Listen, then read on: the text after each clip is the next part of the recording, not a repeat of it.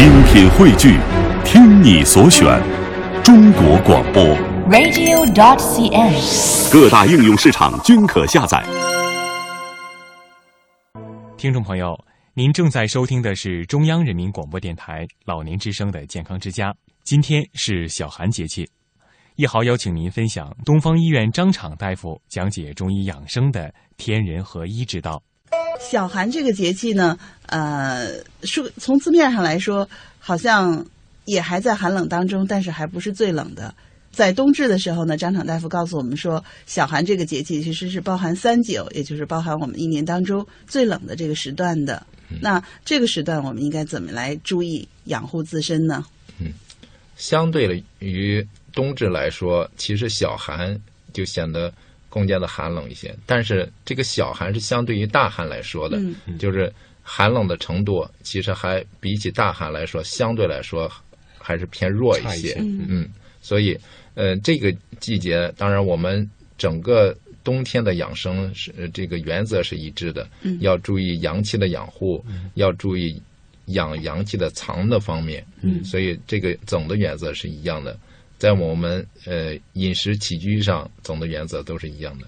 饮食上呢，呃，总体的原则还是适量适量的摄入一些呃温热性质的食物，嗯这个对于呃辅助我们的阳气的是很有帮助的。嗯嗯，但是针对个人方面，也要根据体质进行选择。嗯嗯，如果是您是属于有内热的呃这个体质呢，最好还是呃不要过度的这这是增。温补的。啊、，哎，对，是这样子的。嗯，那具体的就是到这个小寒节气，我觉得因为已经经过冬天了很长时间了，呃可能我们收音机前的爸爸妈妈已经开始觉得我已经适应冬天的气候了。是不是觉得？因为你比如说像大雪节气啊，突然间一下子特别冷，大家都好像觉得瑟瑟发抖，缩着不敢出来。但你毕竟不能一冬天不出来，然后慢慢活动，慢慢活动。我觉得到这个小寒节气，好像大家就觉得，哎，我可以适当的活动活动了，而且我可以到冰上去走一走了。呃，当然，老年朋友我们还是不主张您上冰了。但是就是说，大家可能开始呃，尤其是比如说爬爬香山啊，在这个植物园逛一逛啊对，这样的活动会多一些。那么，我想听听张厂大夫给我们建议，其实冬天我们到底该不该活动，或者该活动到一个什么样的度呢？嗯咱们冬天养阳气，绝对不是指大家像动物一样去冬眠 啊、这样的。所以养阳气，阳气是主动的，所以你纯不动，对于阳气的养其实也不也是不利的。嗯，所以，但是这个养阳气要动，希希望大家去舒缓的动，而不是说剧烈的。嗯，所以大家如果选择运动，选择一些太极拳呀，嗯，呃，做一些健身的，像八段锦啊，嗯这些都是呃我们推荐的。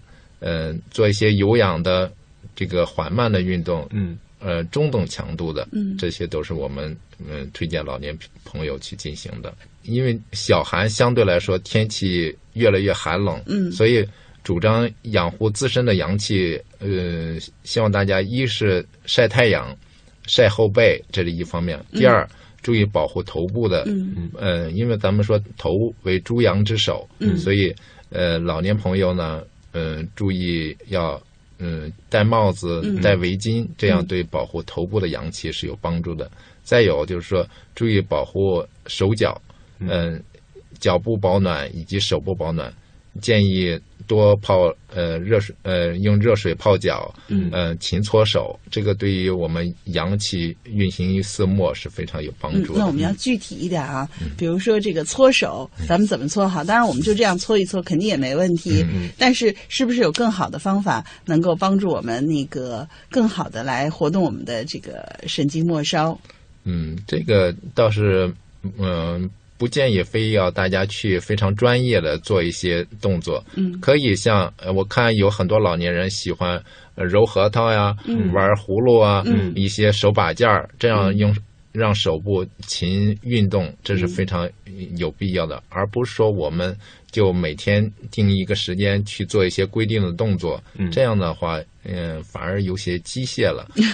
所以希希望大家是呃，在这个总的原则下，呃，这个结合自身去选择一些呃既有兴趣而又对这个手脚保暖有帮助的一些活动。嗯，我想起去年我送给我姥姥一个暖手宝，就手一插进去，冬天可能就是出门啊，这也比较方便。当然，也就像那个张教授说的，这个因人而异，是吧？